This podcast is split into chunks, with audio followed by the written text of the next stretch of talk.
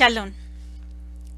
Para hablar acerca de la pureza e impureza se hace necesario decir que Taor es puro y Tamé es impuro. Son conceptos que se refieren al estado espiritual y no a aspectos emocionales, sociales o mentales.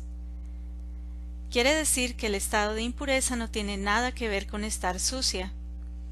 En ese sentido, el Eterno es quien ha dicho en qué eventos la persona tiene tal condición. En primer lugar, miraremos el estado de Nidá. El estado de Nidá proviene de la palabra Nadá, que significa retirada o separada. Es el momento en el cual aparece el periodo menstrual, entendiéndose como el tiempo en que la mujer expulsa sangre contaminada por su vagina y que la Torá describe así. Vaikra, Levítico 15, 19 al 24. Cuando una mujer tenga flujo, si el flujo en su cuerpo es sangre, ella permanecerá en su impureza menstrual por siete días, y cualquiera que la toque quedará impuro hasta el atardecer. También todo lo que aquello sobre lo que ella se acueste durante su impureza menstrual quedará impuro, y todo aquello sobre lo que ella se siente quedará impuro. Cualquiera que toque su cama, lavará su ropa, se bañará en agua y quedará impuro hasta el atardecer. Y todo lo que él toque, cualquier cosa sobre la que ella se siente, lavará su ropa, se bañará en agua y quedará impuro hasta el atardecer sea que esté sobre la cama o sobre aquello en lo cual ella se haya sentado. El que lo toque quedará impuro hasta el atardecer. Y si un hombre se acuesta con ella y en su impureza menstrual y lo mancha, quedará impuro por siete días. Y toda la cama sobre la que él se acueste quedará impura. Básicamente de lo que se está hablando es que la mujer en estado de impureza contaminaba cualquier objeto sobre el cual se recueste o se siente, y la impureza duraba hasta la tarde, así como la persona que tocara el objeto. Por eso, en los tiempos de la santidad de Israel era importante el cumplimiento de estas leyes. Pero como la aplicación de la Torah cambia, de acuerdo al lugar en donde nos encontremos y las condiciones en que fueron dadas las leyes, podremos ver variaciones en la ejecución de estas normas. Por ejemplo, como prohibición para ingresar al templo sagrado o la prohibición de tocar objetos sagrados, como dice Vallicra Levítico 15:31. Así mantendréis a los hijos de Israel separados de sus impurezas, para que no mueran en sus impurezas por haber contaminado mi tabernáculo, mi Mishkan, que está entre ellos. Estas dos condiciones que acabo de mencionar no tienen aplicación en esta fecha, por cuanto era un periodo en el que el Mishkan, el templo, existía. Algunas personas dan una aplicación errónea, aduciendo que para la sinagoga o el lugar de reunión aplica, la cual no es cierto. Solamente por condiciones especiales de la mujer o por salud es bueno no asistir a reuniones, pero no porque la Torah lo prohíba. También mantenerse lejos de las cosas sagradas no significa que la mujer quedara alejada del Eterno. Otra aplicación es la prohibición de tener relaciones sexuales como se lee en Vallicra Levítico 18-19. Y no te acercarás a una mujer durante su periodo de impureza para descubrir su desnudez lo que es considerado no solo una prohibición, sino el disfrute de las condiciones de salud apropiadas, ya que no es bueno ni para el hombre ni para la mujer tener coito durante este tiempo. Es, es más, si el hombre lo hacía, debía apartarse también siete días de cualquier tipo de oficio religioso. Los sabios de nuestro pueblo han considerado que cada instante tiene un propio significado, y las misbot, ligadas al tiempo, sirven para mantener al creyente en constante alerta del potencial de la santidad del tiempo, lo que se logra mediante nuestras acciones.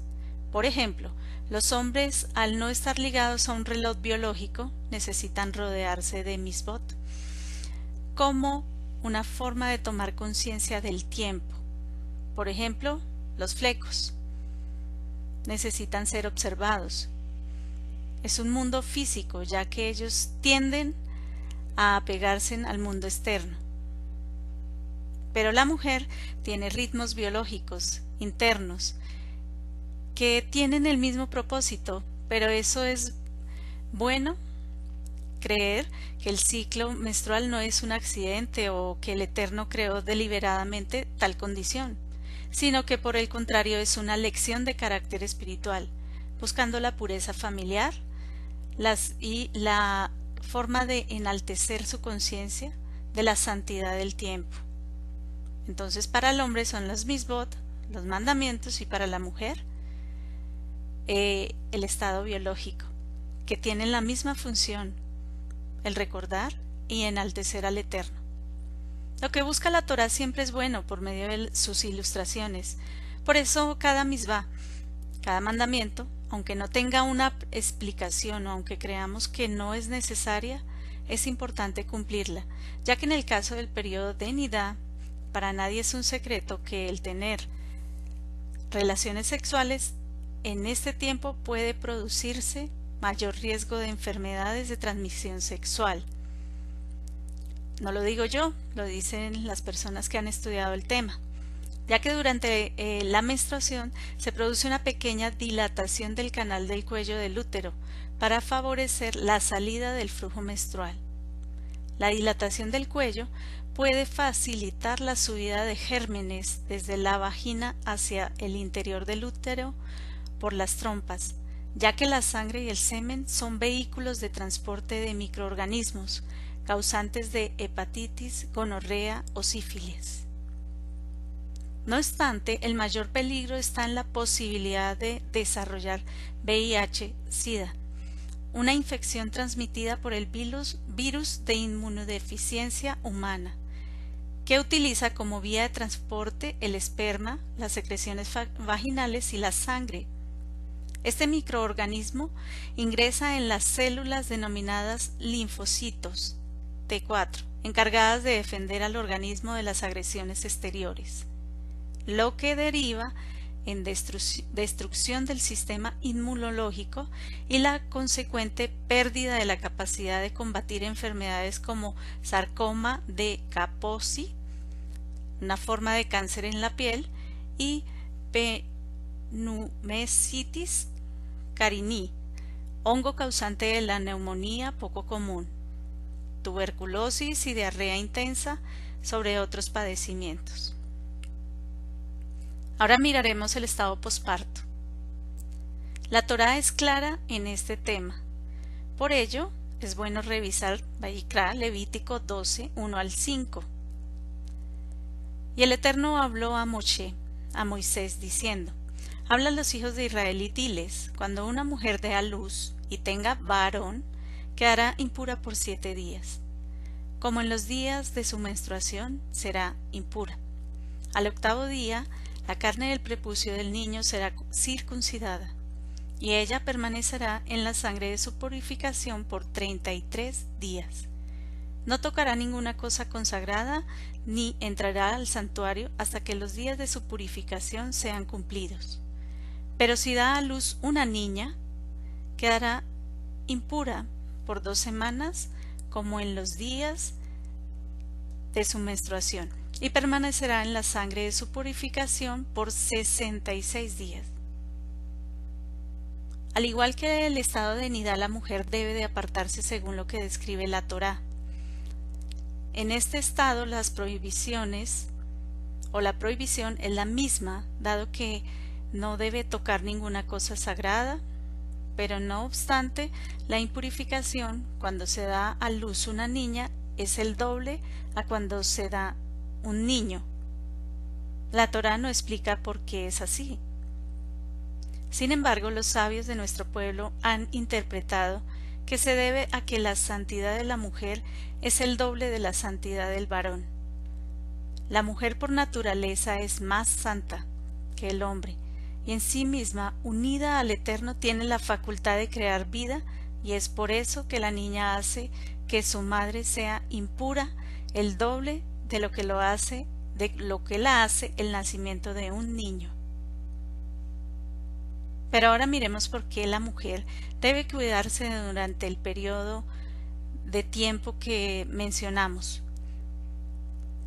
Primero porque no solo es bueno no forzar el cuerpo a que rinda de la misma forma en que lo estaba haciendo antes del parto, sino también es bueno esperar que el estado, este estado de nidad, como un tiempo prescrito por la Torah, para volver a tener relaciones con el esposo, ya que el cuerpo está cambiando y de esta forma ha sufrido posiblemente heridas internas o externas al concebir, lo que genera un alto riesgo de adquirir infecciones y maltrato físico en la mujer. Se debe guardar reposo, ya que el bebé en el tiempo que estuvo alojado en el cuerpo hizo que varios órganos de la mujer se desacomodaran para darle espacio y otros se ensancharon para permitir su venida, y ellos necesitan un tiempo de acomodación. También existe un cambio hormonal que merece ser atendido. Tal vez en la juventud no se vean algunas consecuencias, pero al no cuidarse, pues pueden surgir situaciones adversas, consecuencias que más adelante va, va a tener que lamentar por no guardar este tipo de reposo prescrito en la Torah. Pero miremos el cumplimiento de esta palabra en Miriam. Lucas y Ley 2, 21 al 24. Y pasados los ocho días para circuncidar al niño, llamaron su nombre Yeshua, el cual le fue puesto por el ángel antes que él fuese concebido en el vientre.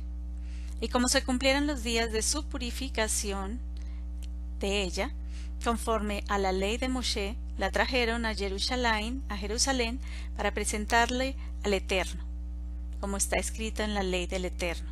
Todo varón que abriere la matriz será llamado Kadosh, santo al Eterno. Y para dar ofrenda conforme a lo que está dicho en la ley del Eterno, un par de tórtolas o dos palominos. Finalmente, para estos dos estados, posteriormente de cumplir el tiempo y presentar la ofrenda, se pasaba a un estado de purificación. La Torá trae sabiduría y es por eso que lo mejor siempre es atender a cada circunstancia señalada en ella, porque nos da condiciones de vida mejor, nos da salud y la Torá además es luz y busca que alcancemos su iluminación por medio de cada cosa por pequeña que sea, para que brille internamente en nuestros cuerpos. Chalón. El Eterno te bendiga.